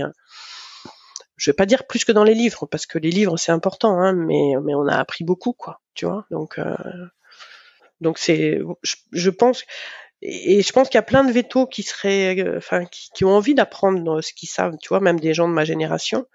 Mais il faut aussi trouver une solution pour remettre les gens en communication les uns avec les autres et euh, hmm. Et dans la confiance. En fait, je pense que c'est très juste ce que tu dis parce que en fait, c'est une fuite vers l'avant et, euh, et en fait, on ne traite pas entre guillemets le problème de base qui est la peur et la confiance, le manque de confiance en soi. Ah mais c'est énorme. Mais alors, tu vois, j'arrive pas. Oui, forcément, j'ai eu peur les premières consultations, mais j'ai pas eu une peur euh, insurmontable, quoi. Bah oui, alors, euh, j'allais, euh, dans l'arrière-boutique, euh, feuilleter mon rayon, en me disant: «Oh là là, qu'est-ce que ça peut être ce truc?» machin et puis je trouvais une solution qui me paraissait et voilà, mais alors il n'y avait pas aussi toute la pression. Là, on en revient aux réseaux sociaux, euh, les clients qui les clients, ils nous faisaient confiance, voilà. Certains pouvaient être désagréables, voilà. Je me souviens une fois, je dans mes premiers remplacements, je suis passé à côté d'une pyro voilà, euh, le, mec il était pas content, c'est normal quoi. Je peux dire que, en plus en tant qu'ancienne assistante de Parasito, mais elle était atypique. Mais voilà, mais tu vois, j'ai pas honte de le dire. Et euh, bah, le mec, il, m'a, il était pas content et ça m'a servi. Et, après, je, suis certainement pas repassé à côté d'une pyro ou alors encore d'une atypique. Mais, tu vois, ce que je veux dire, c'est que d'abord, euh, il faut avoir conscience qu'ils vont apprendre une partie sur le tas. Hein, donc euh, voilà, ils vont apprendre une grande partie du métier sur le tas parce qu'ils n'auront pas vu tous les cas, ils n'auront pas vu euh, et, ça, il faut en avoir confiance et que nous on leur fasse confiance. Mais moi, je leur fais confiance et je le leur dis à chaque fois. Je leur dis t'inquiète pas, t'inquiète pas, ça va bien se passer. T'inquiète pas. C'est la première chose. Ne t'inquiète pas. Tata j'adore. Et euh, tu, as évoqué plusieurs fois, l'idée de projet. Euh, est-ce qu'il y a des choses dont tu as envie ou dont tu peux nous parler euh, Ce qui se passe, ce qui va se passer? Alors les, euh, bah, on a on a des projets de de maison des urgences, parce qu'en fait là encore, hein, on revient toujours aux urgences, mais moi c'est mon cœur de métier. mais il y a beaucoup beaucoup de structures, notamment en région parisienne, qui qui ferment leurs services d'urgence par manque de personnel et c'est normal. Tu peux pas faire le jour et la nuit, voilà.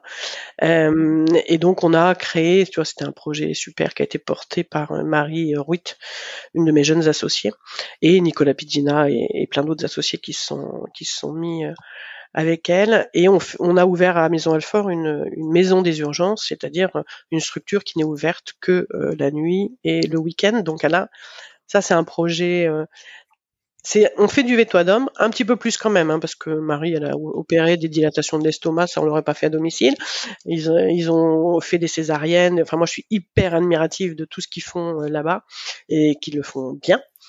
Et euh, donc, on a instauré ça, on a ouvert ça, ça marche très très très bien. C'est logique puisque on manque de veto, on manque de services d'urgence, on manque donc donc ça marche très bien et on appuie énormément sur la formation tu vois, il y a toujours euh, chaque soir un, un référent senior euh, qui est d'astreinte pour la chirurgie.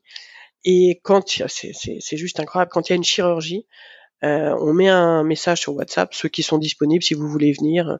Et en général, tu as deux, trois personnes, même à, des fois même à une heure du matin, qui disent ah ouais ouais, ouais trop bien, trop bien, trop bien, j'arrive. C'est fou, hein, tu vois? Donc comme quoi, comme quoi l'envie, elle est là, comme quoi euh, l'envie d'apprendre, euh, et ils sont tellement enfin, contents de pouvoir faire une chire avec des, des seniors au-dessus d'eux et enfin voilà des choses qui ne font plus à l'école parce que parce qu'il n'y a pas assez de voilà ils ont fait tellement de je sais plus je sais pas je sais plus ce qu'il y a maintenant interne machin c'est plus des assistants tu vois. Donc euh, il y a, y a, plus pour les étudiants euh, de matière à, à, faire de la chirurgie par exemple. Bah, tu sors de l'école t'as jamais fait de chir mmh. c'est chaud quand même. Et là c'est angoissant. C'est sûr. Ça c'est c'est vraiment angoissant et puis les, stages, tu vois, les stages qui n'étaient plus visiblement, hein, d'après ce que j'ai cru comprendre, qui est les stages en canine qui n'étaient plus obligatoires dans l'enseignement vétérinaire en France, quoi. Mais mais mais comment c'est possible? Moi, j'étais, j'ai exercé pendant 20 ans en région parisienne, j'ai jamais eu un seul étudiant veto qui m'appelle en me disant j'aimerais bien bosser chez vous, venir voir ce qui se passe. Moi, alors, je devrais pas le dire non plus, puis c'était une autre époque, hein, mais pendant mes études, j'allais pas en cours. Moi, j'allais chez tous les vétos de Nantes et j'écoutais les consultes, je regardais les chires, j'ai appris euh, euh, chez Anne de Bretagne avec le Bobinec, Schmitt-Morand, euh, enfin, c'était juste extraordinaire, quoi. T'avais des, des praticiens qui t'enseignaient des trucs, tu posais des questions, puis tu voyais le cas, vraiment, tu vois. Donc, voilà, c'est une autre façon d'apprendre, mais qui est tellement plus satisfaisante, quoi. Tu vois, et moins stressante. Comment on fait, tu penses, pour réinstaurer ça Si tu penses que c'est la solution, comme tu vois là.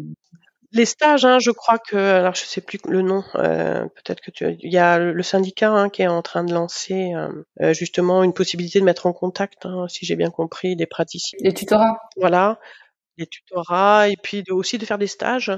Euh, Il y a aussi, euh, ça y est, les mots me manquent, euh, Louveteau. Euh, oui, le mentorat. met en contact mmh. le mentorat. Merci, voilà. Euh, voilà, moi j'ai euh, j'ai une mentorée, c'est ça, c'est comme ça qu'on dit. J'adore parce que ça me fait, ça me mmh. fait penser à mentoler. Donc euh, je, voilà, j'ai une mentorée qui est absolument euh, géniale et là elle est partie au Canada, mais bon voilà, donc c'est des échanges, c'est intergénérationnel et franchement c'est chouette. donc tu vois, c'est toutes ces initiatives de mettre en... parce que peut-être qu'ils ont peur aussi d'aller dans le frapper à la porte d'un veto alors que je suis certaine que que le veto va les accueillir à, bras ouverts, tu vois. Donc euh, c'est euh, voilà, ça il faudrait demander aux jeunes générations. Si je pense qu'ils sont extrêmement demandeurs. En tout cas, tu vois, dans notre maison des urgences, euh, on le voit, on le voit. Ils sont mmh. vraiment ils sont vraiment demandeurs. Puis ils étaient à l'origine du projet, tu vois. voilà, ils, ont ils ont vu les travaux, ils ont vu euh, l'évolution, ils, se sont portés. Euh, tous ceux qui étaient euh, assistants de régulation chez Veto Adom ont dit, bah, on veut bien être ASV aussi à la maison des urgences, tu vois. Donc, ouais, ils sont donc les impliquer dans des projets, dans des choses comme ça. Après. Hmm. J'ai aussi conscience qu'on a une grosse société, que ça peut être un peu plus attractif qu'un veto tout seul. Mais je suis sûre que chaque veto peut apporter quelque chose à un étudiant, à une étudiante qui sort de l'école. Et voilà, il faut que vraiment il y ait des tutorats, des mentorats, ce qu'on veut, des stages, mais il faut qu'il y ait un contact avec du respect, avec des échanges, avec euh, voilà, qui se comprennent mieux. Parce que c'est facile de dire les jeunes euh, n'ont pas d'expérience. Tu vois, moi, j'ai un veto un jour qui m'a dit euh, Ah oui, vos régulateurs Helvétis, de toute façon, c'est des jeunes, ils y connaissent rien.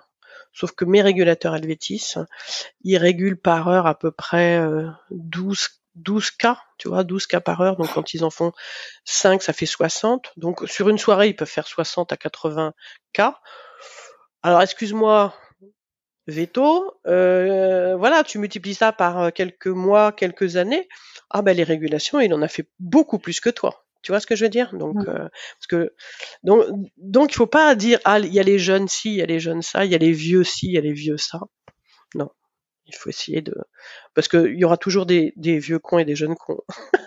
Il faut juste essayer de ne pas en faire partie. Voilà, c'est tout. ouais, t'as entièrement raison. enfin, communication et compromis. Je pense que ouais. Ah sont deux mots clés là qui ressortent. Exactement. Le compromis, mais bien sûr. Mais le compromis, ça apporte à tous, quoi. Tu vois ce que je veux dire? C'est que, ouais. voilà, c'est, euh, je te dis, c'est, c'est, c'est échanger, donner, et, puis, euh, et vous recevrez, tu vois. C'est échanger le, la façon de voir.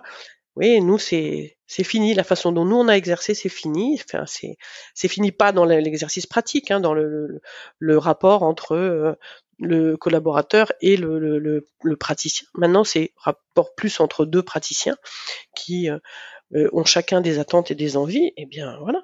Après tout, euh, si euh, le veto, il préfère ne pas travailler le lundi parce que sa femme est banquière et qu'elle travaille pas le lundi, et que le et que le collaborateur lui préfère ne pas travailler le samedi parce que parce que sa, sa copine elle est elle travaille pas le samedi, ben voilà, ça y est, on a trouvé, tu vois. Et ben toi tu feras les samedis, moi je ferai les lundis, et voilà.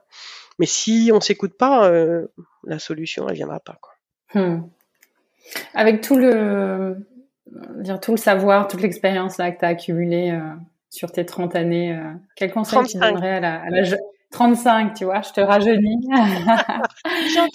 35 années d'exercice. quel conseil tu lui donnerais à la jeune vétote là, euh, sortie de Nantes à l'époque?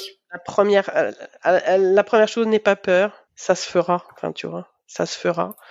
sois curieuse, va au bout des choses. et puis voilà, écoute, écoute autant euh, tes clients que euh, tes confrères, que euh, l'animal que tu que tu soignes.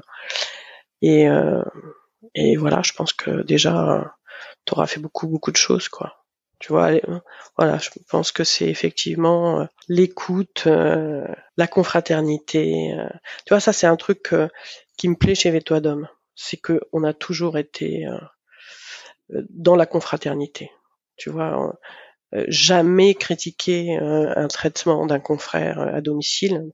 Il a la gentillesse de donner, entre guillemets, de, de donner ses clients la nuit. tu vas pas critiquer son travail, tu vois.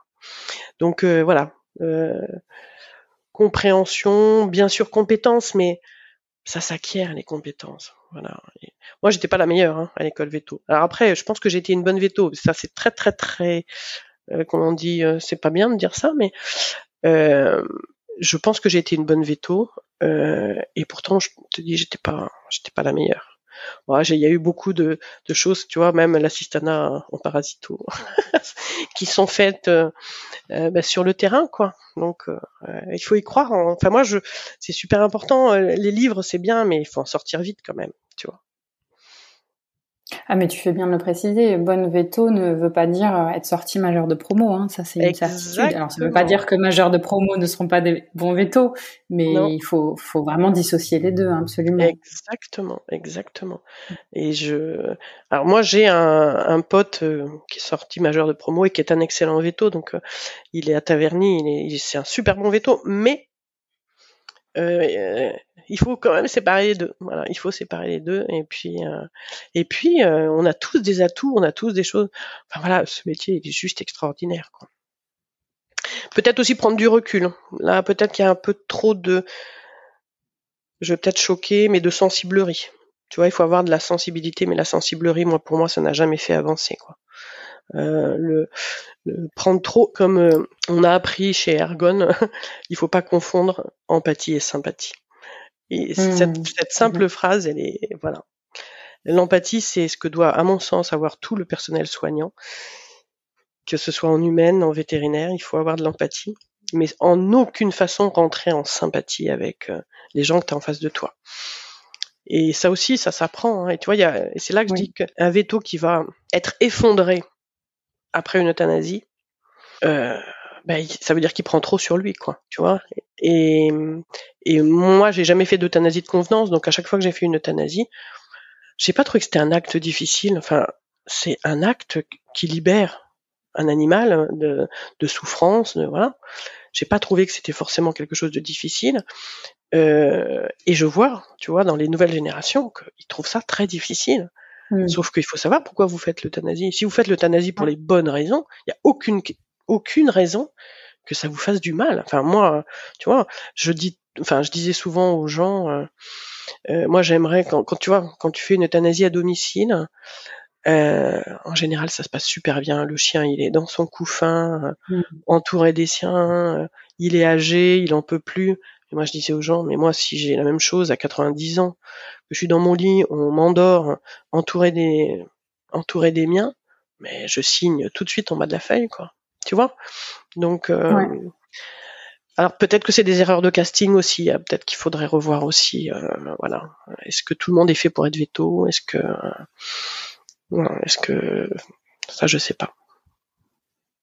Ah ben c'est, je pense que tu as raison, hein, c'est multifactoriel, mais je suis d'accord avec toi que bah, beaucoup de choses peuvent passer par la formation, aussi l'encadrement, notamment ce, cette histoire de d'empathie euh, versus sympathie, compassion. Euh, c'est clair que moi je le vois de plus en plus, mais ça, ça passe par l'encadrement. Bien sûr, bien sûr. Ah oui, oui, c'est. Et je te dis, c'est des mots tout simples, de dire mais mmh t'es triste. Alors, euh, moi, ça m'est arrivé d'avoir les larmes aux yeux quand je vois des gens pleurer. Bah, on est des humains quand même, tu vois. Euh, de partir d'une euthanasie euh, en laissant une personne âgée toute seule, oui, ça me fend le cœur. Mais pas pour l'animal que je viens de soulager, hein. pour la personne âgée qui va rester toute seule. Et je me dis, peut-être qu'elle va pas rester longtemps toute seule parce qu'elle avait son chien, ça lui permettait. Tu vois ce que je veux dire? Donc oui, ça c'est ça c'est clairement de l'empathie, mais mais si le chien, tu vois, c'est ça que je comprends pas. À partir du moment où tu as pris une décision d'euthanasie, et eh ben c'est qu'il y avait plus d'autre solution, c'est qu'il fallait, euh, voilà, il fallait l'endormir, qu'il est parti, que voilà, et qu'il a vécu une belle vie, que voilà. Donc, euh, ouais, des fois je suis un peu, je, enfin voilà, des, jeunes, tu vois, que, que je rencontrais euh, au, lycée quand je faisais des journées portes ouvertes ou au collège, et qui me disaient c'est pas trop dur une euthanasie. Mais moi, c'est jamais une question que je me suis posée avant d'exercer, mais jamais. J'étais pas là pour faire une euthanasie, j'étais là pour soigner un animal. Et l'euthanasie, c'est juste l'accompagnement vers euh, la fin. Mais, mais tu vois, je me suis jamais posé. Alors c'est c'est ça qui est aussi un peu euh, différent dans les générations. Donc euh, à voir, à voir. Je pense qu'il y a encore des choses à, creuser dans cette voilà dans cette façon d'exercer, de prendre du recul. Complètement. Et puis avant tout, ça va passer par, euh, ben, on l'a déjà dit, hein, le dialogue, la communication, voilà, les échanges, les échanges, puis bah, les échanges comme aujourd'hui, par exemple. Euh, voilà, d'un peu libérer la parole, d'en discuter, d'avoir différents points de vue. Je pense que c'est vraiment essentiel. Donc pour ça, je te, je te remercie. Ben, je t'en prie, non, non, mais je pense que c'est essentiel et que euh, dans nos équipes, on essaye de, de, de libérer la parole. Quand il y a des, des problèmes euh, euh, importants de d'incompréhension entre un propriétaire et un collaborateur de bah, on, on, essaye d'en discuter d'être là de, de soutenir le collaborateur hein, tu vois euh, quasiment systématiquement. Mmh. voilà il n'est pas question de les abandonner. On peut lui dire t'as fait une erreur mais en aucune façon on va l'abandonner on va lui dire t'es un nul ou tu vois. Parce que qui est capable de dire qu'il a jamais fait d'erreur quoi?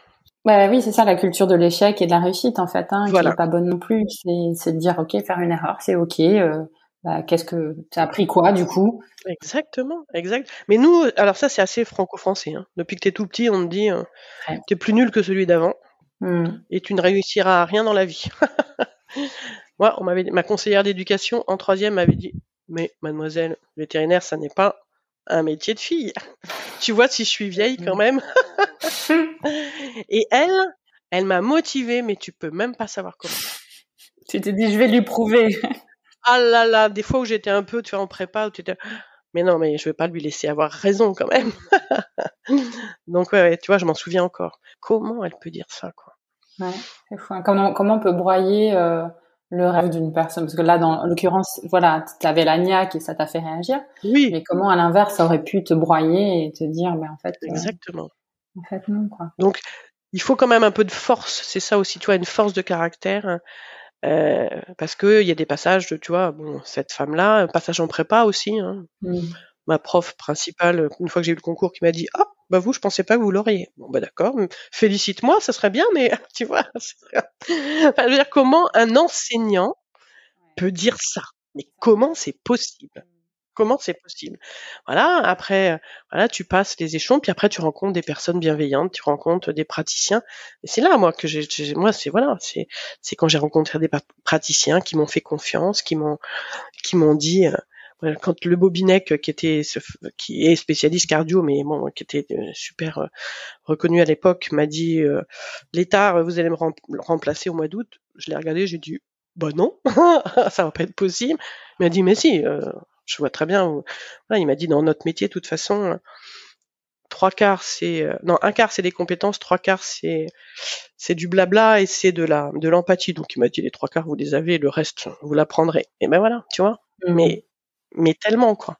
Bon, j'espère avoir eu un peu plus qu'un quart de compétences quand même, euh, tant qu'à faire. Mais euh, non, mais voilà, c'est ça, c'est, euh,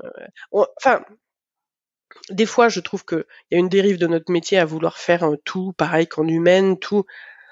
Sauf que c'est pas pareil, quoi. Tu vois, c'est pas pareil. Il y a un facteur économique qui va devenir de plus en plus important. Bah, les gens, tu leur proposeras un IRM euh, euh, sur un chien qui tousse, euh, ils vont dire bah non, non, tu vois. Donc en fait, il faut aussi savoir s'adapter à toutes les situations. Et, ça, tu vois, l'adaptabilité, c'est aussi euh, important. Et on est fort les, les vétos, hein, parce que quand tu regardes dans le monde vétérinaire toutes les professions, tu vois, euh, euh, qui peuvent être chefs d'entreprise, qui peuvent être à la tête des labos, qui peuvent être dans des structures qui, où il y a plein de vétos, qui peuvent être tout seuls. Enfin, tu as un tel panel et de gens qui s'adaptent, qui peuvent être dans l'agroalimentaire, qui peuvent être dans le, le climat, qui peuvent... Tu vois des vétos partout et à chaque fois, c'est des gens qui s'adaptent. Ouais. Et ça, tu vois, voilà, ça c'est vraiment un truc. Euh, je pense que c'est une des compétences qu'on doit avoir. Oui, et qu'on ne valorise pas assez, je pense, parce qu'on a tendance à dire, euh, bon, il est plus vraiment veto. Voilà. Quand il parle de la profession de praticien, par exemple. Donc, de nouveau, on est dans cette culture de, de l'échec, de l'amoindrissement, euh, alors qu'en fait, c'est juste preuve de diversité, d'accueil, de d'autres choses, de voilà mais euh, c'est quand même, franchement, enfin, on en connaît tous tellement des vétos, c'est quand même notre famille, quoi. Hein. On en connaît tous tellement et tellement différents et tellement. Ah là, oui, il y a des gens qui se découragent. Alors oui, voilà, mais mais c'est un métier dans lequel tu peux faire plein de choses, quoi. Et regarde, tu vois, j'ai fait 20 ans de clientèle classique, 10 ans de visite à domicile, je vais faire 10 ans de régulation. Une même personne, elle peut s'adapter à différentes situations et à chaque fois, je, je, suis bien. Moi, attends, après c'est pas idyllique. Hein. Des fois je suis fatigué, des fois je suis agacé, des fois je suis euh, déprimé, des fois voilà. Mais globalement, enfin, soigne des animaux, c'est top, quoi. Tu vois. Franchement. Ouais. J'adore. Ouais. J'adore. Et je suis sûr que les vétos, les jeunes vétos euh, ont cette image-là, quoi, tu vois. Donc il faut pas la leur ternir. Il faut leur dire qu'ils seront capables d'être heureux, quoi. Tu vois. Et puis leur apprendre, leur, leur, apprendre à pas réagir aux réseaux sociaux, quoi. Tu vois, il devrait y avoir euh, euh, à l'école un, un, truc. Euh, bon ben voilà, on va se mettre autour d'une table et puis voilà. Alors, là, pourquoi, pourquoi, pourquoi on se fâcherait à cause de cette remarque-là? Pourquoi Est-ce que c'est vraiment grave? Est-ce que tu vois? Et quelles sont les solutions? Qu'est-ce qu'on peut apporter comme réponse? Qu'est-ce que euh, qui peut nous aider? Tu vois Est-ce qu'on doit faire une déclaration à l'ordre? On, on, a quand même des voilà, on, on devrait être tous solidaires quoi là-dedans. Ouais, en fait, on, on, manque vraiment de, de formation sur les les inévitabilités, je sais pas si ça se dit, du quotidien. Tu vois, les situations vraiment pratiques, comme tu dis, les réseaux sociaux, euh, les euthanasies où on vit mal, la compassion, euh, le, enfin, le quotidien, en fait, et, et pas euh, dire, ben, en fait, il faut que tu ailles faire un, un, CAV, un CEAV, une résidence. C'est ça. C'est.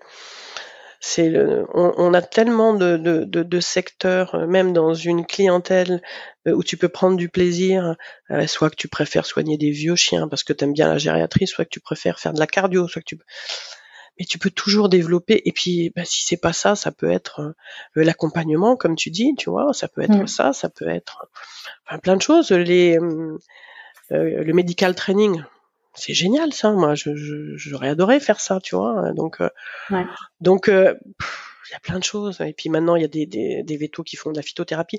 Ça, j'ai, j'ai toujours eu envie d'être kiné pour chien, et j'ai pas pris le temps de le faire. Voilà, tu vois. Mais je trouvais que c'était une spécialité qui, qui était dommage. On n'utilisait pas, quoi, tu vois.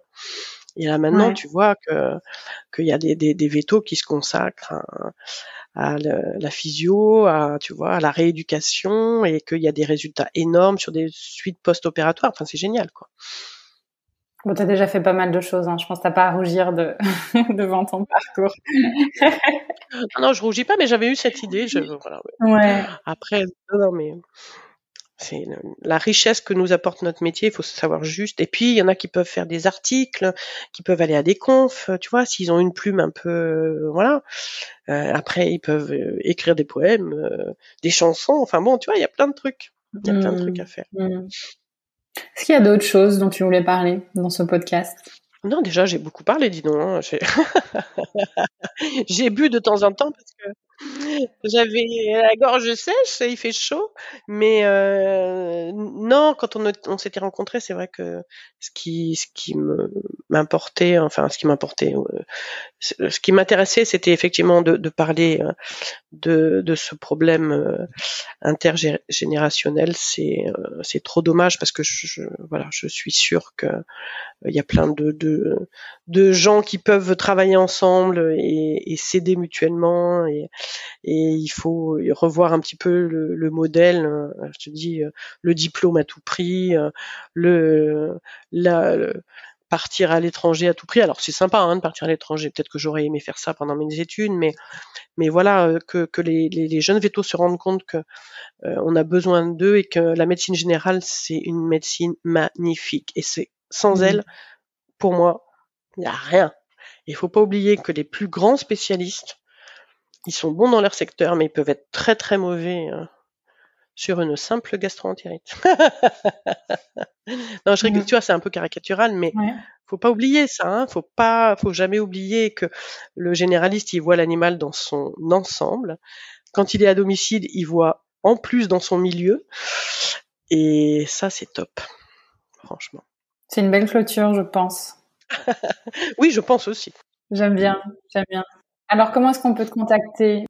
Ben voilà, je, serais ravie de répondre à des questions, je serais ravie de, euh, de communiquer, je serais ravie de euh, par mon adresse mail euh, que tu donneras Hélène mais tu, tu la mettras dans la présentation du podcast et Bien sûr. il faut pas hésiter, il faut pas hésiter. voilà, si je peux être le lien en toute simplicité, hein, parce que je ne suis pas non plus un super héros. Je suis, ou alors, si, je suis peut-être un héros du quotidien. Voilà. On va peut-être dire ça comme ça. J'aime bien l'idée. La fille qui se fait mousser. Ah non, mais euh, tu vois, c'est des choses simples qui me, moi, qui me font plaisir et, des échanges simples et euh, voilà, il n'y a pas besoin de, de, de, choses trop compliquées. Bah, écoute, moi, j'ai beaucoup apprécié ce, cet échange avec toi. Je te remercie beaucoup d'avoir accepté de venir sur ce podcast et, euh, et, et, de donner ton point de vue sur toutes ces choses différentes et d'expliquer euh, ce qu'était, euh, ce qui est Veto Adom, Vetal Vetis, etc. C'était vraiment chouette. En tout cas, bah, merci à toi, merci pour ce que tu fais parce que c'est vrai que ces, podcasts, j'en ai écouté quelques-uns, c'est chouette, c'est vraiment intéressant. et puis c'est vrai que je, alors je suis pas du tout la génération podcast. Hein, Hein, je suis plus la génération, où j'écoute de la musique, mais euh, mais euh, c'est tellement bien d'écouter euh, ce qui se passe ailleurs, d'avoir des, des retours d'expérience que c'est très enrichissant. Donc merci à toi Sophie, merci beaucoup. Merci Hélène et merci à tous nos écouteurs. à bientôt, merci à tous, au revoir. Si vous avez aimé cet épisode, n'hésitez pas à le partager à vos amis à vos collègues, à tous les vétérinaires que ça peut intéresser et ou à lui laisser 5 étoiles. Ça aide vraiment ce podcast à se faire connaître et à se développer. Il me reste à vous souhaiter une très belle journée et surtout prenez soin de vous, de votre famille, de vos collègues et de vos patients.